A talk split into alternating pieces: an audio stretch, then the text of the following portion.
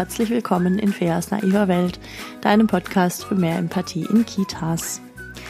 Ich erzähle in diesem Podcast normalerweise jede Woche so kleinere und größere Geschichten aus den Kitas, die ich kenne oder ähm, Geschichten auch, die mir erzählt worden sind und überlege mir so ein bisschen fachlichen ähm, Input, wie wir diese Situationen empathischer kriegen, wie wir da mehr Fachwissen reinkriegen, wie wir uns mehr an den Bedürfnissen der Kinder orientieren können oder vielleicht auch an unseren Bedürfnissen als Fachkräfte dort, um einfach das Leben und das Überleben im Kita-Dschungel möglichst alles so unbeschadet wie möglich zu überstehen.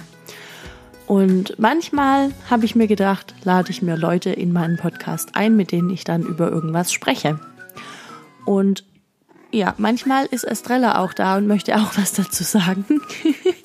Hallo. Estrella ist meine kleine Katze.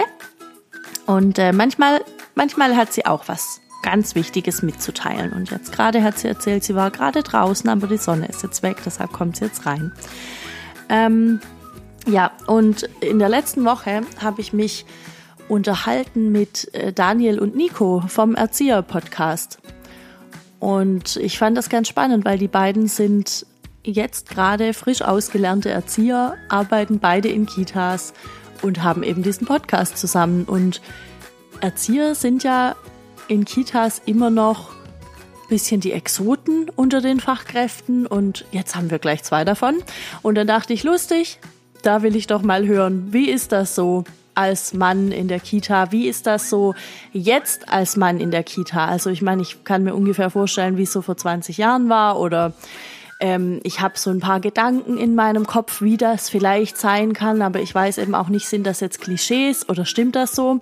Und dann dachte ich, cool, wenn ich zwei davon habe, dann frage ich doch die beiden mal. Und das wird die heutige Folge sein. Und ich wünsche euch super viel Spaß dabei und ich hoffe, ähm, es, es unterhält euch ein bisschen. Und vielleicht nehmt ihr irgendwie was davon mit für eure Praxis, wenn ihr mal auf einen männlichen Erzieher trefft. Oder wenn ihr einen ein, ein Erzieher seid, dann lass mich doch gerne wissen, ob es dir ähnlich geht wie den beiden. Und jetzt geht's los, viel Spaß. Bei mir zu Gast sind heute virtuell gesehen der Daniel und der Nico vom Die Erzieher Podcast. Und die beiden sind Berufseinsteiger aus Niedersachsen. Was ich total spannend finde, ich habe euch ja über äh, Instagram gefunden, weil ihr die gleichen Mikros benutzt, die ich, ähm, das ich auch habe. Und wir wollten uns heute einfach mal so ein bisschen unterhalten, beziehungsweise ich habe so ein paar Fragen, weil ich es total spannend finde, warum sich, also nicht warum, sondern dass sich zwei Männer für diesen Beruf entscheiden und dann auch noch einen Podcast machen.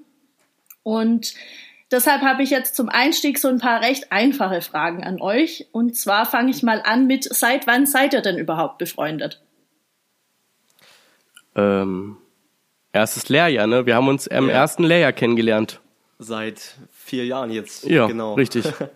Also das heißt, ihr wart auch zusammen tatsächlich auf der Schule in einer Klasse. Wir saßen vier Jahre nebeneinander. Oh Gott, das stelle ich mir ja. ganz grausam vor. naja, es war schon, es war schon ganz interessant, weil man hat halt dann auch nach der Schule, hat man dann natürlich auch über die Ausbildungsthemen diskutiert und das hat einen nicht nur freundschaftlich auch weitergebracht, sondern auch irgendwie so auf die eigene Sichtweise. Also ich glaube schon, das war eher ein Vorteil, oder? Ja, wir haben es einfach auch die Inhalte vertieft. Wir haben äh, Themen, die vielleicht nur angekratzt wurden, haben wir nochmal ja, miteinander diskutiert und hatten dann auch jeweils nochmal vielleicht sogar andere Ansichten. Und das war einfach, war, war ganz cool. Okay, und ähm, waren noch mehr Jungs bei euch in der Klasse oder wart das halt ihr beide und dann wart ihr quasi die Jungs und musstet halt dann irgendwie zusammenhalten? Welches also. Lehrjahr meinst du? Also am Anfang waren es noch ein paar mehr Jungs. Okay. Im ersten Lehrjahr. Da waren wir insgesamt 29 in der Klasse und ich glaube, es waren etwa acht Jungs, oder? Kommt ja, das hin? Zum, zum Schluss waren wir acht. Ach, krass. Okay. Allerdings muss man, muss man auch noch dazu sagen, wir waren eigentlich so die einzigen, die so wirklich im Kindergarten gearbeitet haben, oder? Ja, wir sind die einzigen ja. Jungs, die dann später, oder die einzigen Männer, die dann später auch in den Kindergarten gegangen sind. Der Rest ist in die Jugendarbeit. Okay, aber die haben alle auch die Ausbildung schon fertig gemacht. Also die sind nicht zwischendurch abgesprungen. Wir hatten im ersten Layer noch mehr gehabt und dann sind sie, dann sind einige abgesprungen. Also wir waren im, jetzt zum Schluss waren wir acht Männer. Kommt das hin? Acht? Ich glaube ja. Ja, doch acht. Und Aber- am Anfang waren wir bestimmt zehn. Aber dazu muss man sagen, dass wir zwischendurch mit einer anderen Klasse, die sehr männlich war, noch zusammengewürfelt wurden. Die, sehr männlich war. Okay. Ähm, gut. Ja. Und ich meine, jetzt müssen wir auch das Klischee so zu Ende bedienen. Ne? Ähm, es heißt ja immer noch, Erzieherin, Erzieher ist eher so der Frauenberuf oder einer davon. Warum habt ihr euch dafür entschieden, das zu machen? Also, das war eigentlich so ein Zufall. Ich wollte eigentlich immer Industriekaufmann werden, eine Zeit lang. Aber mir hat einfach ein YouTuber davon erzählt, tatsächlich. Den gibt es aber heute, glaube ich, nicht mehr. Und der hat einfach so diese Vorteile von dem Beruf mal dargelegt. Und dann habe ich schnell gemerkt, wow, die Arbeit mit Menschen macht einfach so viel Spaß. Du kannst wirklich Werte weitergeben, die super, super wichtig für unsere Gesellschaft sind. Wie war das bei dir, Nico? Ja, also ich wollte ja auch was ganz anderes machen ursprünglich. Ich wollte eigentlich Fachkraft für Schutz und Sicherheit machen. Ähm, und durch einen reinen Zufall, dass ich halt ein Jahr zu jung war für die Ausbildung, musste ich halt noch einen Bundesfreiwilligendienst dazwischen schieben. Und der Bundesfreiwilligendienst war dann in einer Grundschule und da habe ich dann für mich entdeckt, ich glaube, die Arbeit mit Kindern macht mir dann doch noch mehr Spaß. Und so bin ich dann zum Erzieherberuf gekommen. Und wie, wie war das in der Umsetzung? Also ich könnte mir irgendwie vorstellen, dass es da schon vielleicht zu Vorurteilen kam bei manchen Leuten in eurem Umfeld. Also gab es Ja, da Leute, definitiv. die ja genau, also gab es da Leute, die irgendwie gesagt haben, was Erzieher spinnst du eigentlich? Oder wie war das? Ja, meine Großmutter war eine derjenigen, die meinte so, was? Hä, du bist ein Mann. Willst du nicht Feuerwehrmann werden oder so? Und mir dachte so, äh, nein. Ja, ja, aber das, das sind einfach so noch gar komplett alte Klischees. Also ich glaube, bei, also es gibt halt schon Leute, die reagieren da komisch drauf und die können damit auch überhaupt nichts anfangen. Aber wenn man das einfach ein bisschen, bisschen näher bringt, dann verstehen die meisten das eigentlich mittlerweile. Also es sind echt, glaube ich, eher, ohne jetzt alle in eine Schublade zu stecken, die ältere Generation, die dann noch dieses super Klischee haben. Na, die meisten können es halt einfach nicht nachvollziehen. Die sagen dann auch immer, oh, das könnte ich überhaupt nicht. Oh ja. Wenn man Ja. sagt, man ist Erzieher, heißt es entweder, oh, das könnte ich überhaupt nicht, wäre gar nicht meins, oder, oh, äh, finde ich voll cool, dass du das machst. Einer von den beiden Sachen ist es. Sagen auch zu le- euch äh, Leute, ähm, ah, da verdient man ja aber gar nicht so viel. Wolltest du nicht was machen, wo man mehr verdient? Alle. Ja. Also ich glaube, es gab noch keiner, noch keiner, der gesagt hat, was, also als Erzieher verdient man doch eigentlich richtig gut, gute Entscheidung. Also noch keiner. Jeder, mit dem man über den Beruf des Erziehers redet, geht's ganz schnell in die Schiene, aber damit kannst du auch später gar keine Familie ernähren. Was absoluter Quatsch ist, wenn man tariflich bezahlt wird. Dazu muss ich ganz kurz was sagen. Das hat sogar meine Lehrerin gesagt. Nein. tatsächlich. Doch, doch, in meinem ersten Lehrjahr. Genau das, was du gerade gesagt hast, Nico. Ja, aber das verstehe ich gar nicht. Damit kannst du doch später keine Familie ernähren. Und ich sitze da, total verunsichert, mein erstes Angebot hinter mir, dachte mir so, ja, okay, jetzt wirst du hier gestärkt und auf einmal haut die so einen Satz raus. Dazu muss man aber auch sagen, dass das eine Lehrerin war, weil ich genau weiß wer, die keine Pädagogin war. Die halt, ja, halt dazu kam, um halt nebenbei Sport zu unterrichten. Okay.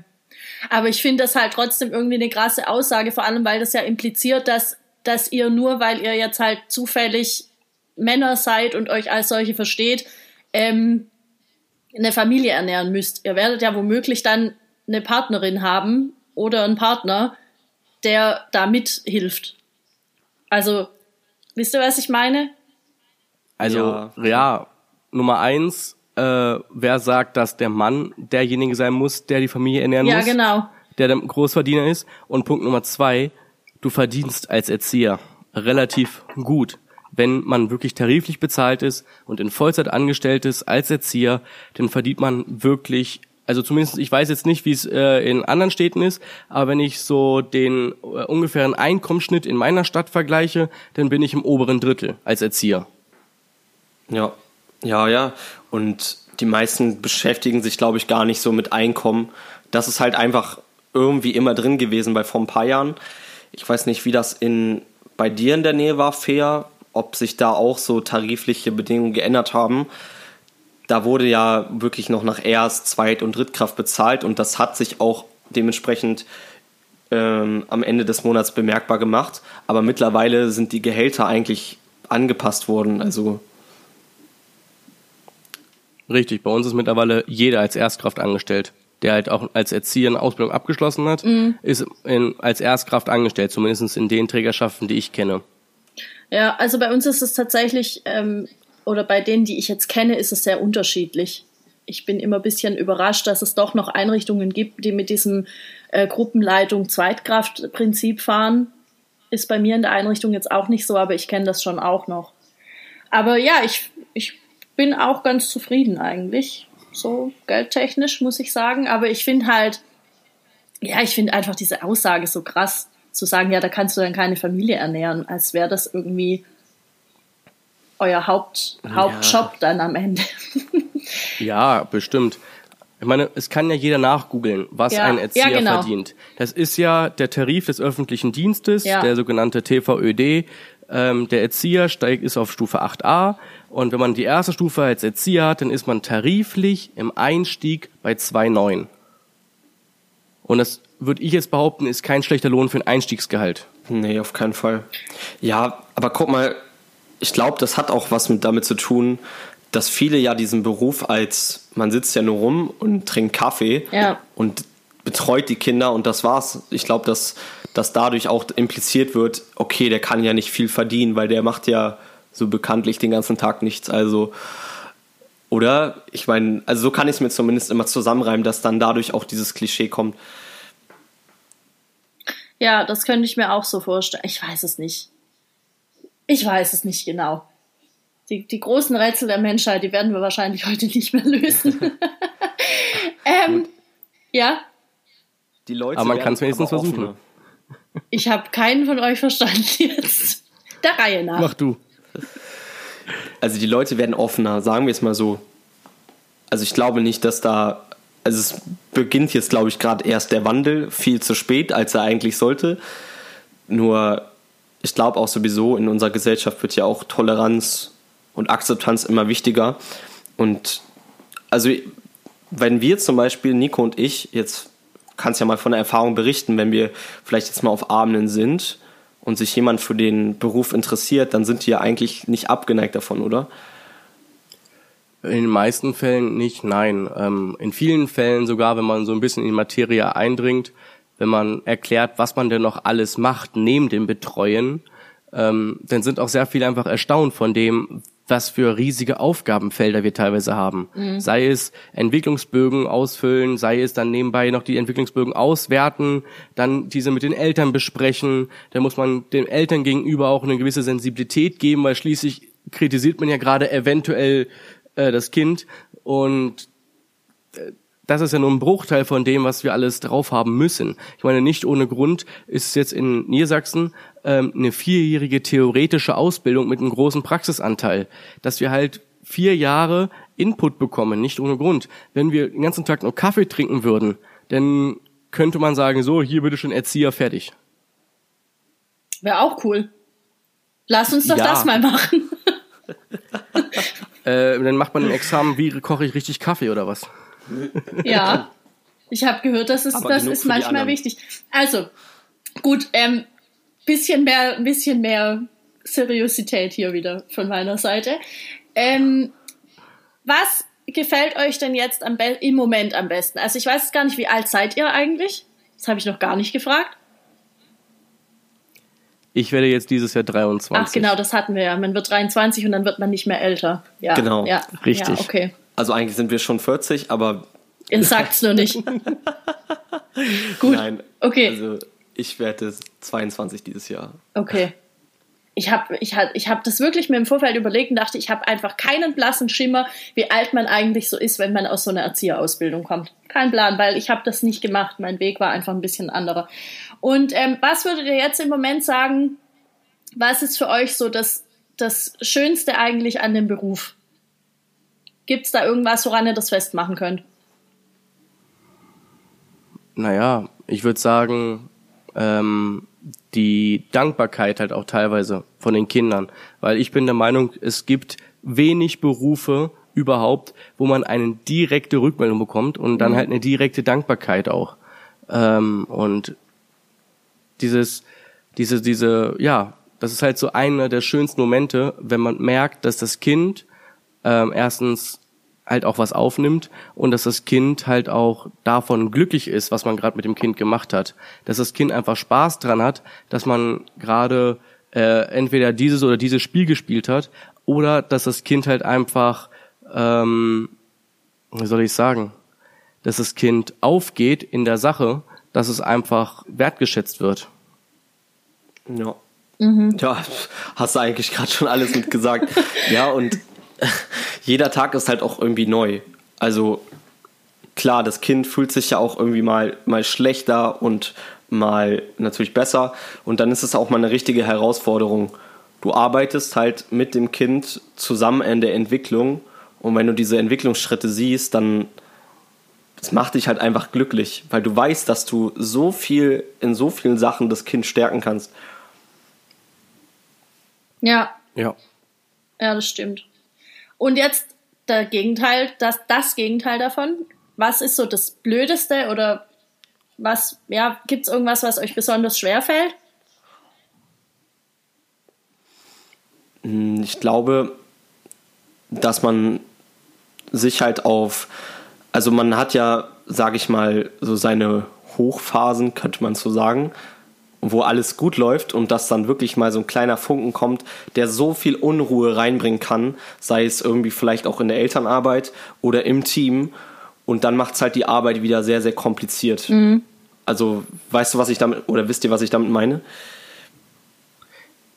Ja, es ist halt dieser, dieser Punkt, wenn man ähm, vielleicht auch einfach mal Mensch sein möchte, wenn man einfach mal wieder einen bestimmten Moment braucht, um sich zurückzuziehen, um vielleicht hat man auch mal einen Tag, der nicht so gut läuft. Ich meine, das hat jeder von uns mal. Und dass das dann halt in diesem Beruf ist es halt sehr schwer, halt auch mal sich zurückzuziehen, besonders wenn, mhm. ähm, sagen wir mal, der Betreuungsschlüssel gerade nicht wirklich erfüllt wird. Ja. Ja, das ist schon eine Herausforderung dann. Ihr seid jetzt seid ihr zusammen auch in einer Kita? Also ich meine, wenn ihr jetzt so die vier Jahre zusammen durchlaufen habt, seid ihr dann auch zusammen los und habt euch eine gemeinsame Kita gesucht? Wäre ja auch witzig. Oder seid ihr in verschiedenen Kitas gelandet jetzt? Wir sind leider in verschiedenen Kitas gelandet, weil es ähm, in den meisten leider. Fällen leider, weil es in den meisten Fällen halt einfach nicht möglich ist, dass ähm, oder es ist sehr selten, dass eine Kita gleich zwei Vollzeitkräfte sucht. Ah, okay, ist das genau so? Das, genau, das ist das Problem. Ja. Okay. Also hier hast du im Bereich Hildesheim hast du sehr wenig Vollzeitstellen. Das liegt auch unter anderem, dass viele natürlich halt unbefristete Verträge haben, dann vielleicht auch in Elternzeit gehen und dadurch hast du halt viele befristete Verträge. Also das, es wird jetzt natürlich mittlerweile besser, weil wir haben ja auch, wie viele Kitas sind das noch mittlerweile, Nico, die neu angeboten wurden? Ich glaube zwölf. Nee, ähm, jetzt in fünf Jahren kriegen wir 24 neue Kitas im Landkreis. Boah. Das ist ja viel, ja, Das ist viel. Das ist echt viel. Oh. Da natürlich suchen die da, aber in den meisten Fällen, wie Daniel schon gesagt hat, ähm, sind es hauptsächlich Teilzeitkräfte. Mhm. Also auf vier bis fünf Teilzeitkräfte kommt eine Vollzeitkraft. Zumindest ist es bei uns so. Und ähm, dementsprechend ist es halt schwierig, jetzt in dem Fall zusammen eine Kita sich zu suchen, wenn beide eine Vollzeitkraftstelle haben wollen, weil du brauchst einfach eine Vollzeitkraftstelle, um alleine zu leben, eine Wohnung zu finanzieren und sonst was. Und um eine Familie zu ernähren. Und um später eine Familie zu ernähren. Also bitte vergiss das nicht. Also das wäre mir schon wichtig, dass wir das oh, an der Stelle nochmal aufgreifen. ähm, ja. Okay. Wir, ich habe das ja vorhin schon kurz äh, angerissen, es gibt ja so ganz dumme Vorurteile gegen Männer in unserem Beruf. Ne? Also so dieses, ja, du darfst dann kein Kind auf den Schoß nehmen und ähm, oder passt da auf oder keine Ahnung. Also da gibt's ja auch so ganz kuriose Tipps. Ähm, welche Vorurteile sind euch da schon begegnet jetzt? Ich meine, es ist ja jetzt eine verhältnismäßig kurze Zeit eigentlich, die in Kitas unterwegs seid. Aber gibt's Vorurteile, die euch begegnet sind und welche waren das? Also ich habe ja mittlerweile, jetzt ist jetzt, jetzt beginnt gerade quasi mein sechstes Jahr, in dem ich irgendwie in einer pädagogischen Einrichtung arbeite, mhm. weil halt vier Jahre Ausbildung und davor dann Bundesfreiwilligendienst. Ähm, und es gibt einen Moment, da warst du auch dabei, Daniel, wo ich wirklich dachte so, what, was ist das jetzt hier? Da hat uns ähm, unsere Rechtskundelehrerin in der Schule mhm. ähm, oh, ja, die uns uns Männer da behalten. Die, die Mädels konnten alle raus in die Pause, wir sollten noch da bleiben. Mhm. Und vor der allerersten Praxisblock, vor dem allerersten Praxisblock kam sie auf uns zu, meint so, so, liebe Jungs, ich gebe euch jetzt folgenden Rat. Nehmt kein Kind auf den Schoß, seid am besten noch mit keinem Kind alleine in einem Raum und ähm, versucht, Waschräume zu vermeiden. Wo ich Wie jetzt zum Beispiel gehen? mit meiner mit meiner bereits einjährigen Berufserfahrung genau wusste, so, ey, erstens ist es gar nicht möglich ja. und zweitens, what the fuck, was denken jetzt bitte schön die 16-Jährigen bei mir in meiner Klasse, die noch nie gearbeitet haben, die gehen jetzt mit einer riesen Angst in die Praxis vielleicht sogar. Ja. Ja, es ist einfach so schlimm. Also das war wirklich, nee, da, aber das, da hat jeder eh weggehört. Also, ja. als ob man sich das zu Herzen nimmt. Das ist, Gut, sie hat halt auch nur krass sie hat es wahrscheinlich halt von der rechtlichen Seite aus gesehen. Ne? Die dachte, naja, dann seid ihr aus dem Schneider, dann kann euch keiner was. Aber es transportiert halt schon so ein ganz komisches Gefühl und es, und es ähm, reproduziert ja immer wieder diese Klischees und diese, diese Gedanken, die, die ja eh viele haben, wenn Männer in die Kita kommen. Das ist halt die Frage, ob man das sollte. Aber ähm, Habt ihr eine Idee, wie man, also, weil ich habe mir so überlegt im Vorfeld, ich wusste, okay, ich unterhalte mich jetzt hier mit zwei Männern, die in Kitas arbeiten. Die werden wahrscheinlich solche Vorurteile mal irgendwann gehört haben oder damit konfrontiert worden sein. Dann habe ich mir überlegt, aber was macht man denn dann? Also ist es schlau, aus eurer Sicht irgendwie einen Elternabend zum Beispiel zu machen zu so einem Thema oder schürt man damit erst recht Ängste oder ist es halt eine Sache von Offenheit und wir reden mit den Eltern und dann sehen die schon, wir sind auch nur Menschen? Also. Also, ich würde, halt mich jetzt mal du, das, sorry, da würde mich jetzt mal deine Meinung interessieren, Daniel, weil du jetzt als allererster Mann in, in deiner Kita rein bist, weil ich bin ja ah. der dritte Mann bei mir in der Kita, die haben mir da bereits Vorarbeit geleistet, aber wie war das denn bei dir? Also, zuallererst auf die Frage, ich würde das gar nicht so groß thematisieren und da nicht einen Aufklärungsabend machen, weil ich glaube, dass es dann, das kommt dann schon so zu sehr in die Rechtfertigung. Ja. Und ich glaube, also das schreckt mehr ab. Also ich kann mir nicht vorstellen, dass das was bringt. Da gibt es vielleicht auch eine Diskussion und ich meine, damit schert man ja auch alle fast unter einen Kamm, ja, weißt du? Ja. Also das ist ja schon so wirklich auch Rechtfertigung und Verteidigung und Konfrontation auf, der, auf die andere Seite.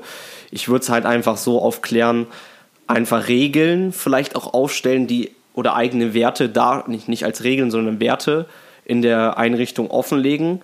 Was uns halt wichtig ist, ein respektvoller Umgang, unter anderem mit den Kindern, mit den Eltern. Wir achten aufeinander, sowas halt. Mhm. Vielleicht wird sowas dann gar nicht erst thematisiert.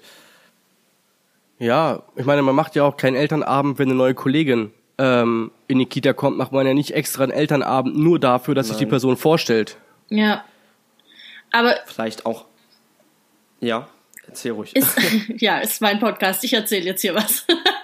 nee, ähm, aber ist euch das passiert? Also ich meine, ich habe das nur so ins Blaue rein gesagt, weil ich dachte, okay, was, was macht man da? Aber es stimmt halt, wenn eine neue Kollegin kommt, macht man auch nicht extra dafür eine Vorstellung oder irgendwas.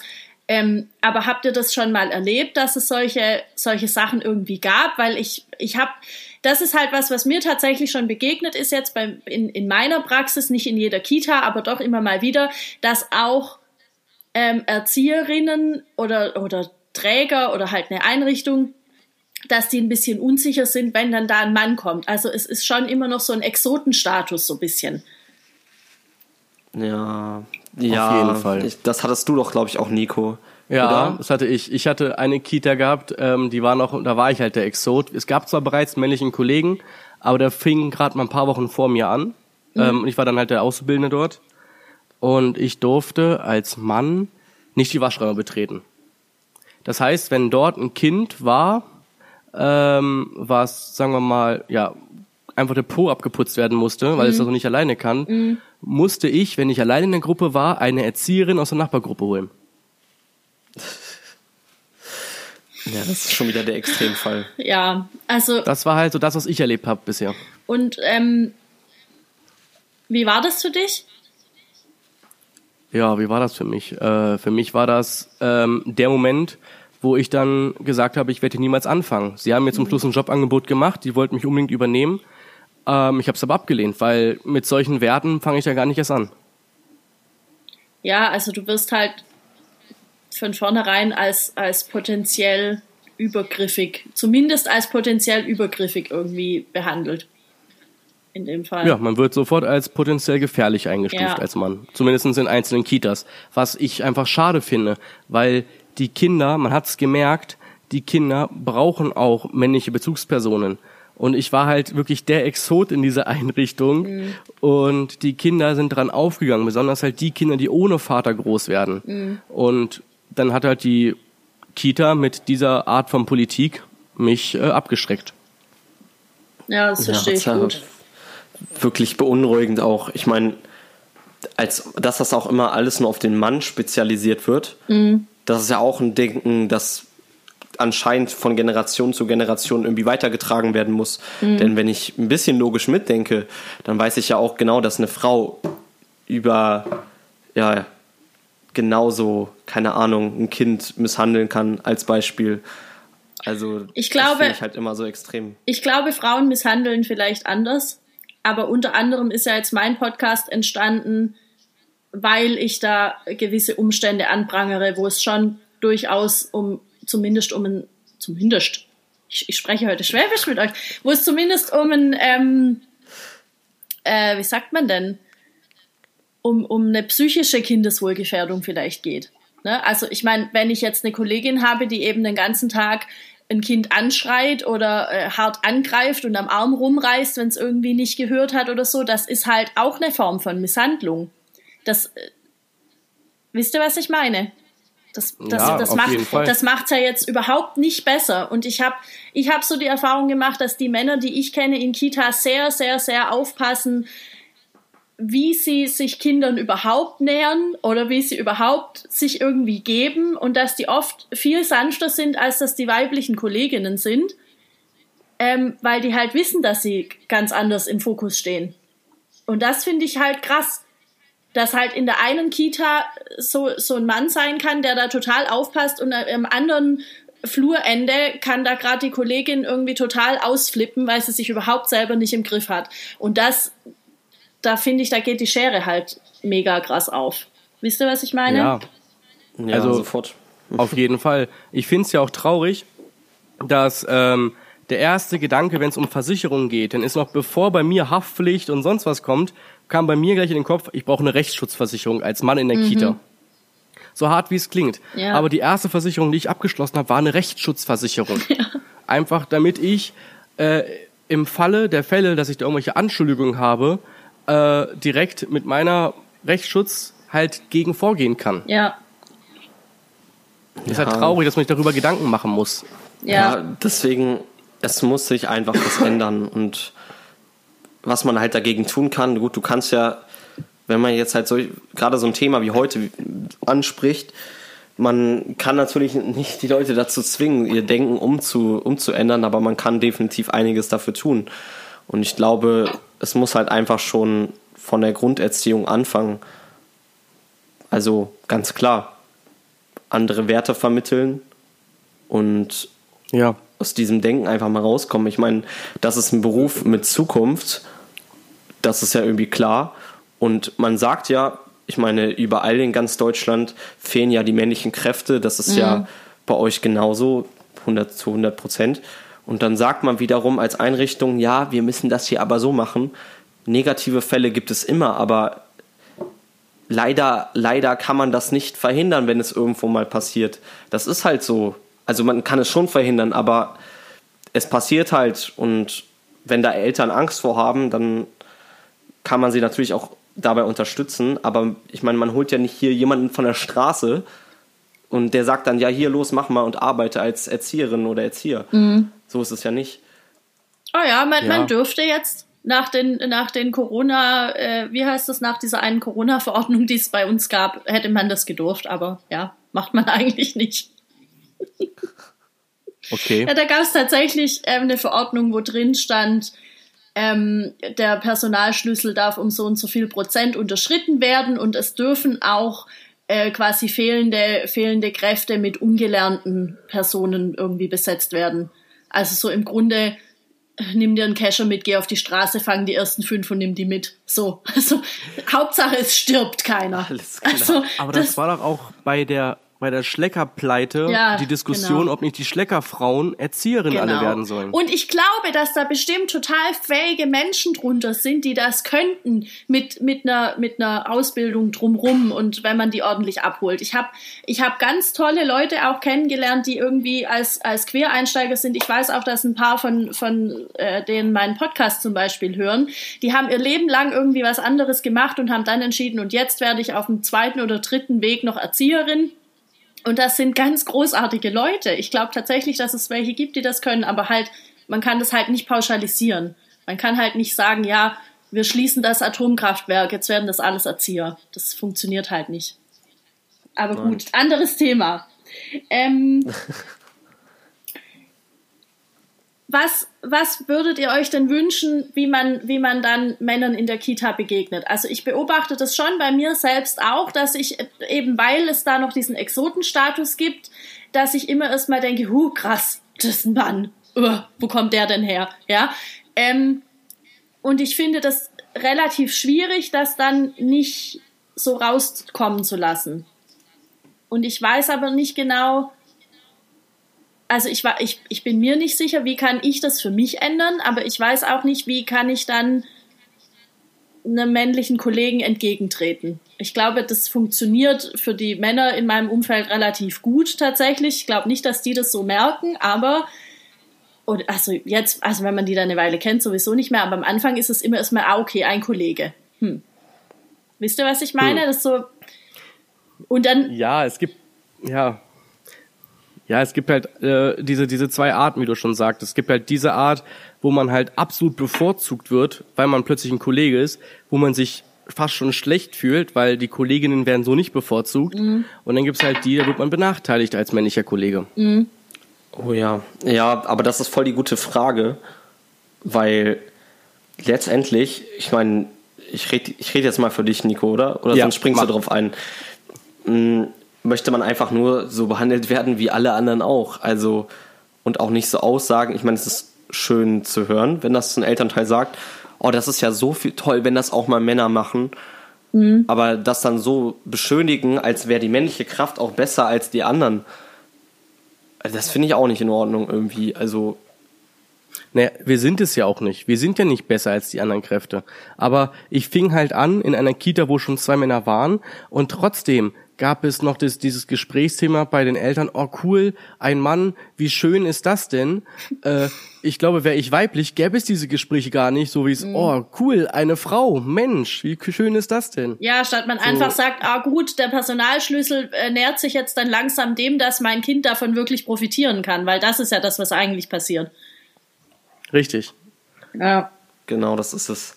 Ja, das, das muss mal also es ist auch cool, mal Komplimente dafür zu hören, aber es sollte normal, normal werden. Ich hatte das mit Daniel im Vorfeld schon so ein bisschen. Und zwar, wenn man jetzt so neu in die Praxis kommt, ja, dann trifft man da auf Kolleginnen und vielleicht auch Kollegen, die jetzt schon eine Weile irgendwie im Beruf sind und die sind ja vielleicht so ein bisschen eingefahren oder so ein bisschen die machen halt immer ihre gleichen Sachen. Und da wäre jetzt meine Frage an euch, weil ihr jetzt für mich einfach auch Exotenstatus habt in eurem Neusein im Beruf. Ähm, was fällt euch da einfach am meisten auf? Also gibt's irgendeinen Bereich, wo ihr sagen würdet, da ist es am festgefahrensten, da müsste man dringend irgendwie in der, in der Breite vielleicht mal auch drauf gucken, dass da Leute ein bisschen flexibler bleiben. Wisst ihr? Ja, im Bereich Morgenkreise und Stuhlkreise. Mhm. Da wird wahrscheinlich seit 30, 40 Jahren der, der gleiche Ablauf gemacht mhm. und wurde auch nicht dran gerüttelt und mhm. ist halt auch wirklich, da merkt man schon beim Vortragen, dass es dann halt, dass halt die Erzieherin fast einschläft. Nicht nur Stuhlkreise, auch generell, was so, naja, die Flexibilität der Angebote angeht.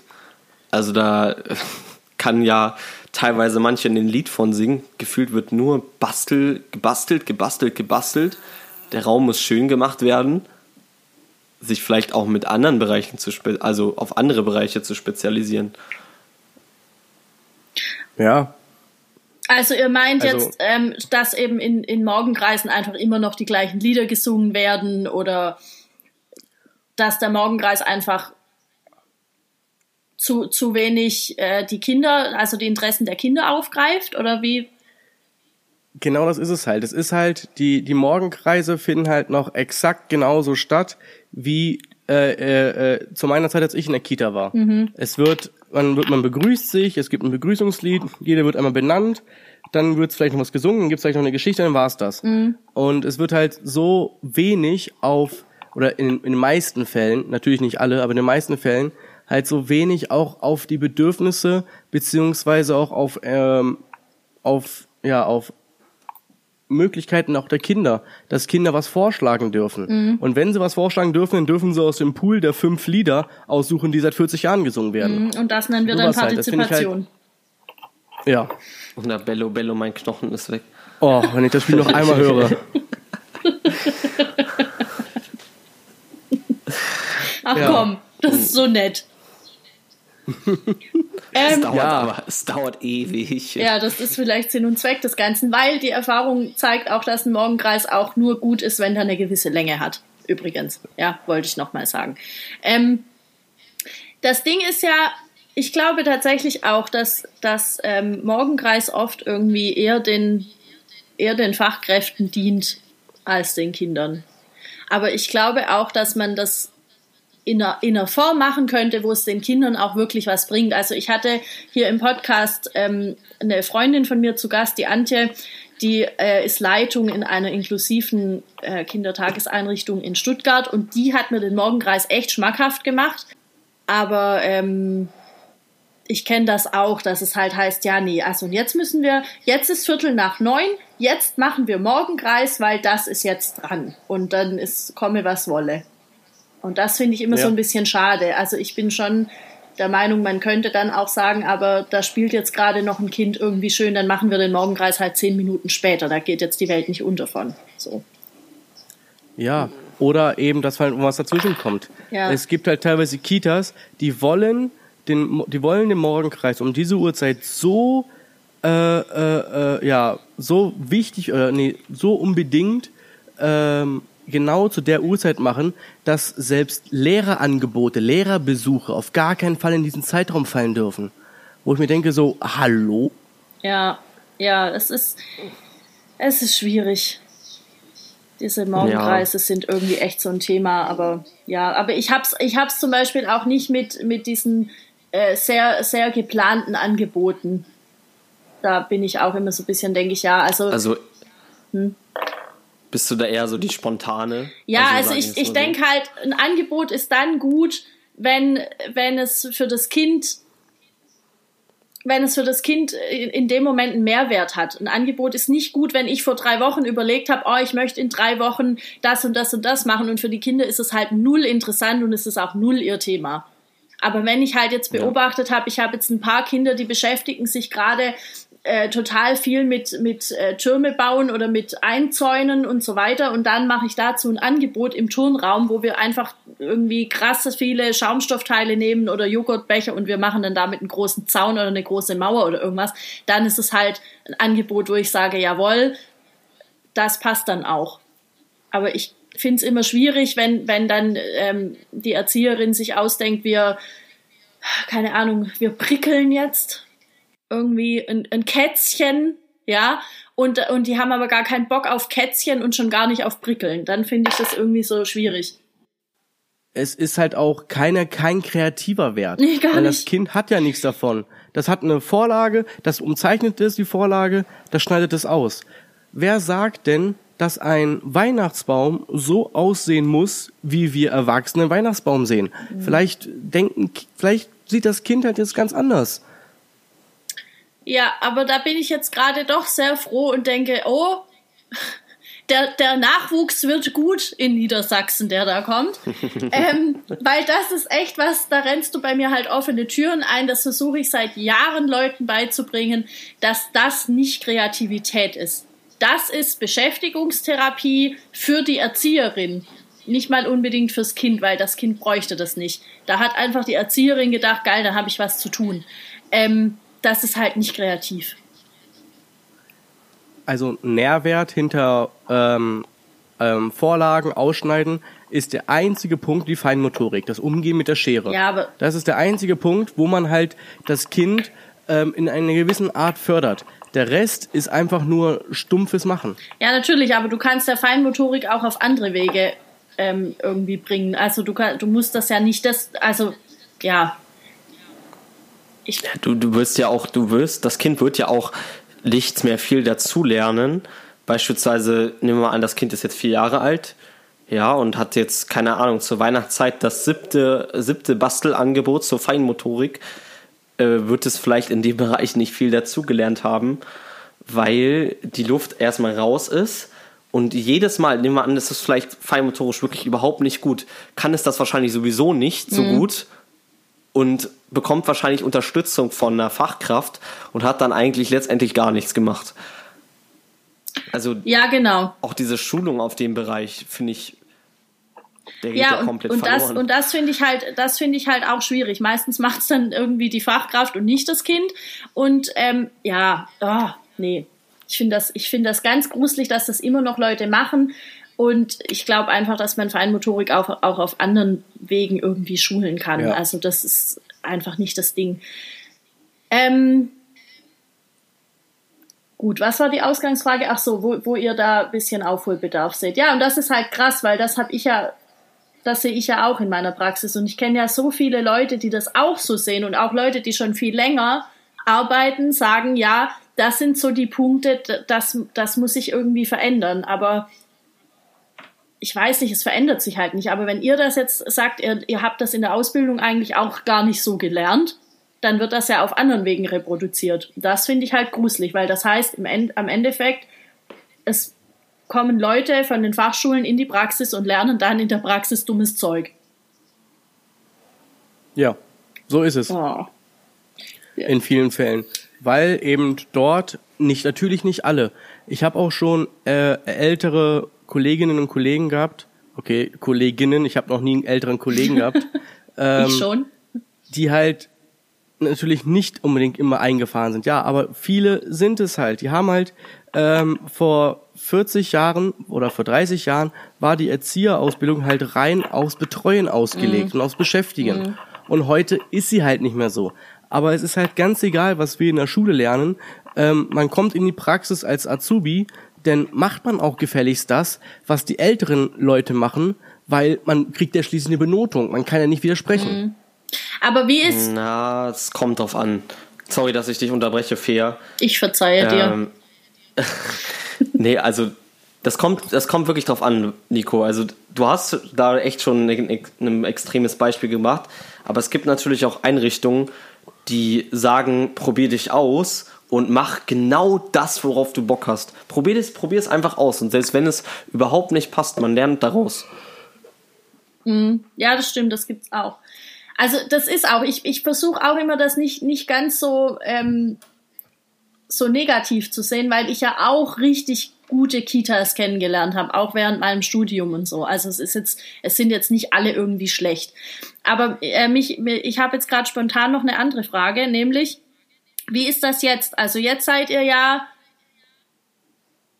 eure Kitas haben offen, habt ihr gesagt vorhin im Vorgespräch, ne? Ja. Ja. Ja. Und jetzt seid ihr dort als, als Berufseinsteiger. Wie ist das jetzt? Habt ihr das Gefühl, ihr könnt da jetzt euer Ding so durchziehen oder ja, oder keine Ahnung, also könnt ihr da jetzt Neuerungen einbringen schon oder müsst ihr noch ein bisschen warten, bis man euch so kennengelernt hat? Weil auch Exotenstatus und so. Also Neuerungen einbringen, ähm, auf jeden Fall. Man wird zumindest angehört. Mhm. Es wird zumindest ähm, äh, abgecheckt, was der neue Kollege denn so Neues von der Schule mitbringt, mhm. was dann eventuell umgesetzt werden kann. Ob das dann umgesetzt wird, das zeigt dann in den nächsten Wochen, weil man kann viel mitbringen aus der Schule, aber ob es dann wirklich in der Praxis so 100% umsetzbar ist, mhm. das merkt man dann halt erst dann, wenn man wirklich in der Praxis ist und nicht, wenn man in, in der Theorie gefangen mhm. ist.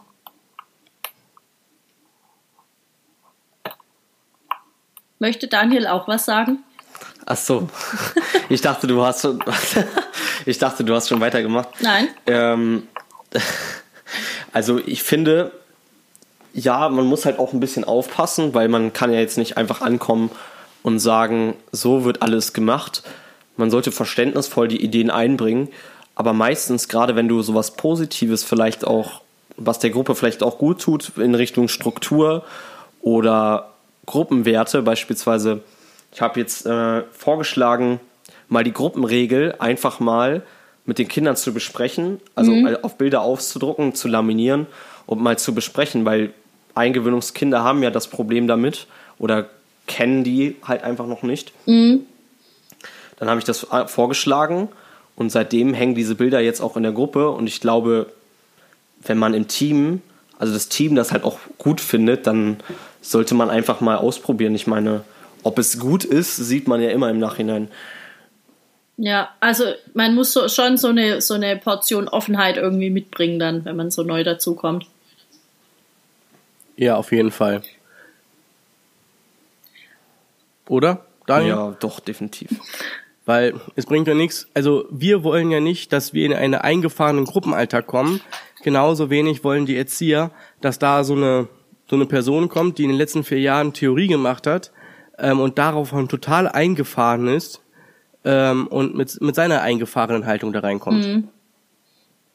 Und habt ihr das Gefühl, ich muss nochmal auf diese Vorurteile kommen, das tut mir fast ein bisschen leid, aber habt ihr das Gefühl, es, wird, es wird euch eher zugehört, weil ihr jetzt halt Männer seid oder ist es nicht so? Also, ich glaube, da kommt es ja auch drauf an, wo, also wenn du jetzt mit den Fachkräften auch deine Stärken gleich ansprichst, mhm. dann wissen die auch gleich, oder in welchem Bereich du spezi dich spezialisierst. Mhm. Also da würde ich schon sagen, man ergänzt sich ja auch so ein bisschen. Aber jetzt nur, weil man ein Mann ist, also ich glaube, die, die schätzen das schon nochmal, dass du mal jemand bist, der vielleicht mal ein bisschen anderes, also ein anderes Denken in den Tag reinbringt mhm. und vielleicht auch nicht nur am Basteln ist. Oder? Also jetzt in meiner neuen Kita kann ich es noch nicht sagen, weiß ich noch nicht. Aber ähm, wenn ich so in den letzten Kitas mal gucke, ähm, hat man ganz oft als Mann direkt ähm, den Bereich Sport zugeteilt bekommen und den Bereich Handwerk. Ja klar, das musst du ja auch können. Das waren Hallo? so, das waren so die beiden Bereiche, die direkt zugeteilt wurden. Und wenn es um Thema Sport und um Thema Handwerk ging, dann war ich der Experte aus deren Sicht schlechthin und so wie ich es äh, machen wollte, wurde es dann auch gemacht. Ähm, und das, das obwohl du nicht Frau ausgelernt ist, warst. weiß ich nicht. Und das, obwohl ich nicht ausgelernt war, richtig. Also man, man weiß ja eigentlich überhaupt nicht, was kann der überhaupt? Ist, hat der überhaupt was drauf oder kifft er den ganzen Tag? Ähm, und, und setzt aber schon direkt irgendwie voraus, weil er halt ein Mann ist, kann er das auf jeden Fall. Das ist richtig. Das finde ich auch das kurios. Wurde dann direkt vorausgesetzt. War übrigens auch die Kita, wo ich die Waschraum nicht betreten durfte. Also ah, okay. das ist, äh, ne? Mhm.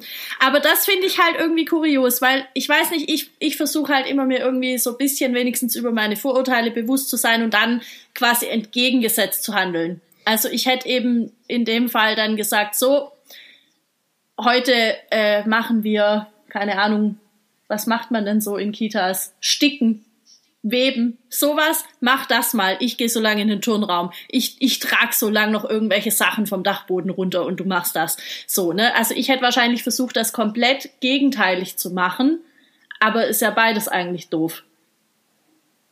Ja, es ist halt, man soll halt, also für mich persönlich einen gesunden Mittelweg. Ähm, als Kerl wird man grundsätzlich für schwere Sachen heben benutzt.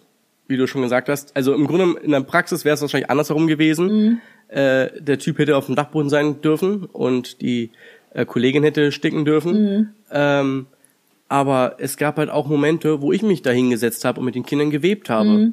Und ähm, wo ich dann wirklich, dann kamen, kamen Eltern rein und ich habe mich gefühlt wie in so einem Zoo. Weil ich saß da Der und hab mit den Exot, Kindern da gewebt. ist er. Und da war halt dann der Exot, der Kerl, der dann auch noch, der kann weben. Ja, wie ist das denn passiert?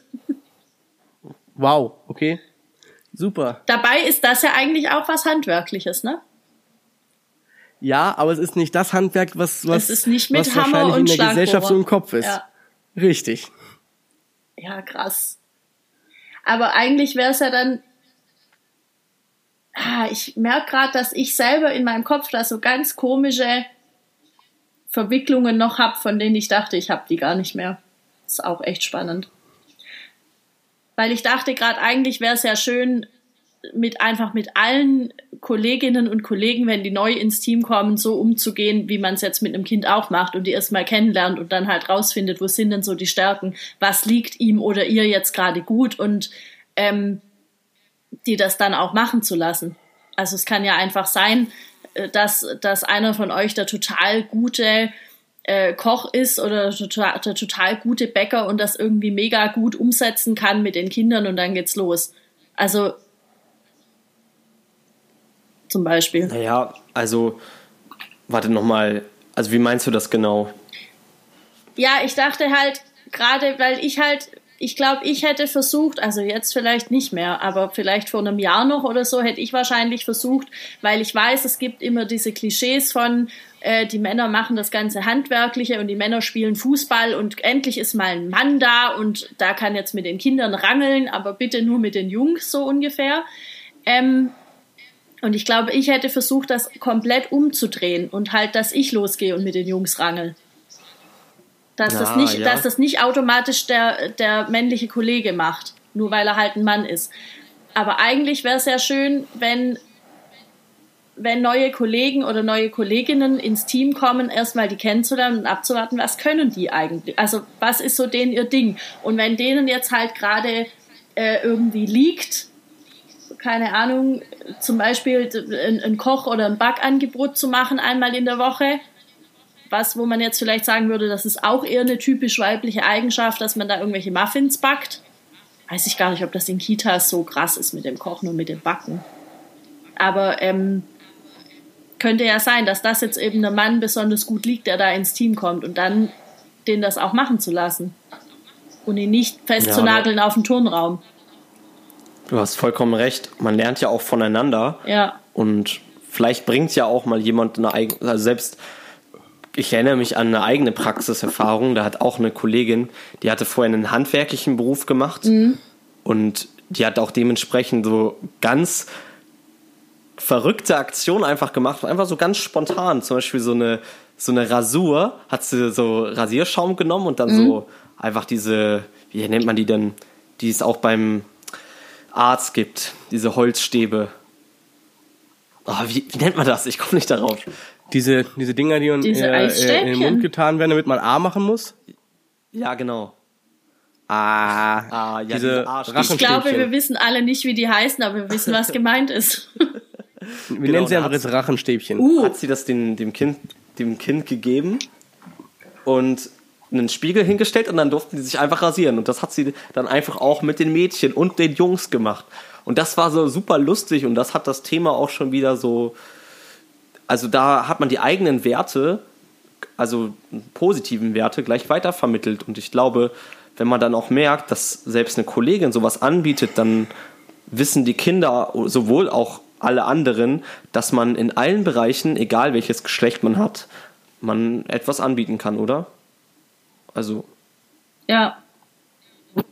Ja, wenn, ja, eben. Wenn das da gerade spannend ist, ja. Ähm, gibt's irgendwas, wir quatschen jetzt echt schon ziemlich lange. gibt's irgendwas, was ihr unbedingt äh, noch loswerden wollt, jetzt, was euch wichtig wäre, noch zu sagen? Nö, von mir aus nicht. nee, eigentlich nicht mehr. Ich fand's cool. Gut. weil ich habe jetzt gerade aktuell keine Frage mehr. Aber ah, genau. Wollt ihr noch kurz sagen, wenn jetzt jemand sagt, hey, die zwei sind aber sympathisch und witzig, ähm, wie und wo man euch erreichen kann? Möchtest du, Daniel? Nee, kannst ruhig erzählen. Sicher? ja. Also, man findet uns einerseits auf ähm, Spotify, ähm, die Erzieher, zusammengeschrieben. Ähm, man findet uns über die ganz normale äh, Domain ähm, dieerzieher.de. Dann wird man direkt auf unseren YouTube-Channel verwiesen. Das gleiche funktioniert auch mit die-erzieher.de. Dann wird man ebenfalls auf unseren YouTube-Channel verwiesen. Und auf Instagram heißen wir, Daniel? Die Erzieher. Auch nee, die Erzieher. Die Erzieher Podcast. So. Nee, Erzieher.podcast. Da, jetzt haben wir es. Erzieher.podcast. Okay. Okay, also ich verlinke das auf jeden Fall auch nochmal und ähm, schreibe das alles in die Show Notes. Ich kann ja Show Notes machen, ist ja mega cool. Oh. Ja, nämlich. Ja. Okay, und ähm, wollt ihr noch kurz was zu eurem Podcast erzählen? Wie seid ihr da drauf gekommen? Was erzählt ihr da? Was macht ihr da überhaupt? Also wir sprechen unter anderem auch pädagogische Themen an. Und vielleicht auch, wir hatten zum Beispiel mal eine Folge über die Klischees eines männlichen Erziehers. Ja, die habe ich gehört im Vorfeld. ah, darauf bist, deswegen bist du darauf gekommen. Ja, ja, und unter anderem, ich, ich, hatte, ich hatte die Idee natürlich sowieso, weil ihr seid ja Männer und Exoten, soweit sind wir ja schon. Ähm, und ich hatte, ich wollte das sowieso machen und dann habe ich so durchgeguckt, so was für Themen habt ihr denn jetzt selber schon äh, ein bisschen was erzählt, wo kann ich da vielleicht anknüpfen? Und dann dachte ich, ah geil, sie haben eine Klischee-Folge, ja, dann höre ich mir das doch mal an. Und äh, ja, war mega witzig. Voll cool. Ja. Also erstmal nochmal danke, dass du uns ein, quasi eingeladen hast und diese uns quasi so ein Interview mit uns geführt hast. Hat wirklich richtig Spaß gemacht. Also das könnten wir mal auch öfter in Angriff nehmen. und auf jeden Fall, also wir sprechen eigentlich auch alltägliche Themen an. Völlig egal, eigentlich, ob es Corona ist oder politisch oder halt was Pädagogisches. Das wechselt eigentlich immer ab. Darauf, wo wir gerade Lust haben. Das eine Mal ähm, redet man über ähm, Smartphones und das nächste Mal redet man über, ähm, keine Ahnung, über die Zukunft, Spekulationen oder was auch immer. Okay. Ja, äh, du hattest auch vorhin gesagt, irgendwie, wie sieht die Pädagogik in 100 Jahren aus, ne? Das, ist, ist das schon Spoiler-Alarm? Kommt das demnächst? Na, ich weiß nicht. Wir haben es auf unserer Liste stehen, aber in wie viel Folgen es kommt, haben wir noch nicht äh, entschieden. Okay, krass. Ja, wie kommt ihr überhaupt auf eure, also wie, wie einigt ihr euch denn auf Themen? Also ich meine, ich muss mich ja manchmal, ich eigentlich immer ja nur mit mir auf ein Thema einigen und finde es da manchmal schon schwierig, irgendwie rauszufinden, was mache ich diese Woche. Also wie macht ihr das? Das geht eigentlich relativ einfach. Also wir quatschen drüber. Ähm, entweder persönlich oder ähm, virtuell oder ähm, per WhatsApp mhm. und dann wird es auch relativ schnell, ähm, ja, dann einigen wir uns einfach relativ schnell auch. Also dann, dann kann es auch mal vorkommen, dass wir an einem Abend gleich äh, die nächsten zehn Folgen verplant haben. Ach, krass. Also sowas kann halt auch mal sein, wo man dann halt wirklich sagt, so okay, dann das, dann das, dann das. Obwohl das finde ich nicht so gut, dann machen wir lieber das und da einigt man sich eigentlich relativ schnell, oder Daniel? Aber ah, mit Nico findet man eigentlich immer ein Thema, das ist, der kann reden bis bis alle Bäume umgefallen sind. Obwohl ich sagen muss, dass du in der letzten Folge, weil ich war ja, vielleicht hört man es doch ein bisschen, ich war ja die letzte Woche leider krankgeschrieben wegen einer Mandelentzündung. Nein, kein Corona, Mandelentzündung. Ähm, und da hast du ja komplett alleine die Folge gemacht. Und du kannst auch ganz gut reden. Also die Folge, die war auch nicht schlecht. Dankeschön. Ja, das kommt, kommt alles immer relativ spontan. Das sind auch was uns halt wichtig ist, sind auch gleich Fragen und Vorschläge von Zusch Zuhörern, Zuhörern, nicht Zuschauern, äh, anzunehmen. Mhm. Und die binden sich halt da sofort ein. Von daher fällt es eigentlich einem immer ziemlich leicht. Ich glaube, dann würde ich es beenden. Und äh, ja, auf jeden Fall vielen, vielen Dank, dass ihr, dass ihr euch da so bereit erklärt habt dazu und dass, dass, es, äh, dass wir auch im Vorfeld noch ein bisschen quatschen konnten. Das war, glaube ich, ganz cool. Und ähm, ja, ich freue mich aufs nächste Mal, wenn es ein nächstes Mal gibt. Ich mich auch. Natürlich.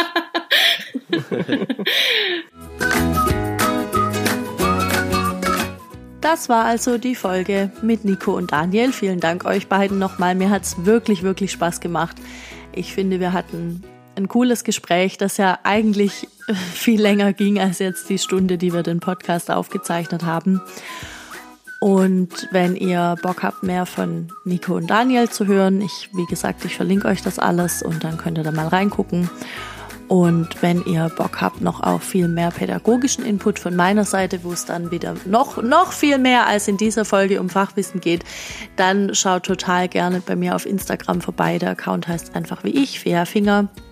Lasst mir gerne eine 5-Sterne-Bewertung auf iTunes da. Das wäre mein Wunsch zu Weihnachten dieses Jahr. Und ähm, ja, ich freue mich auf euer Feedback zu der Folge, zu allen anderen Folgen. Und weil ich jetzt gar nicht mehr so sehr lange quatschen will, bleibt mir nur noch zu sagen, dass ihr wahrscheinlich gehört habt, an manchen Stellen hat vor allem an äh, meine Spur so ein bisschen ein Echo drin gehabt. Ich habe versucht, das rauszumachen in der Nachbearbeitung. Hat manchmal ganz gut geklappt, an manchen Stellen nicht so wirklich. Und ähm, ja, bleibt mir nur noch zu sagen, ich wünsche euch allen eine tolle Woche und wir hören uns hoffentlich nächste Woche wieder. Bis dahin in Feas naiver Welt. Ciao!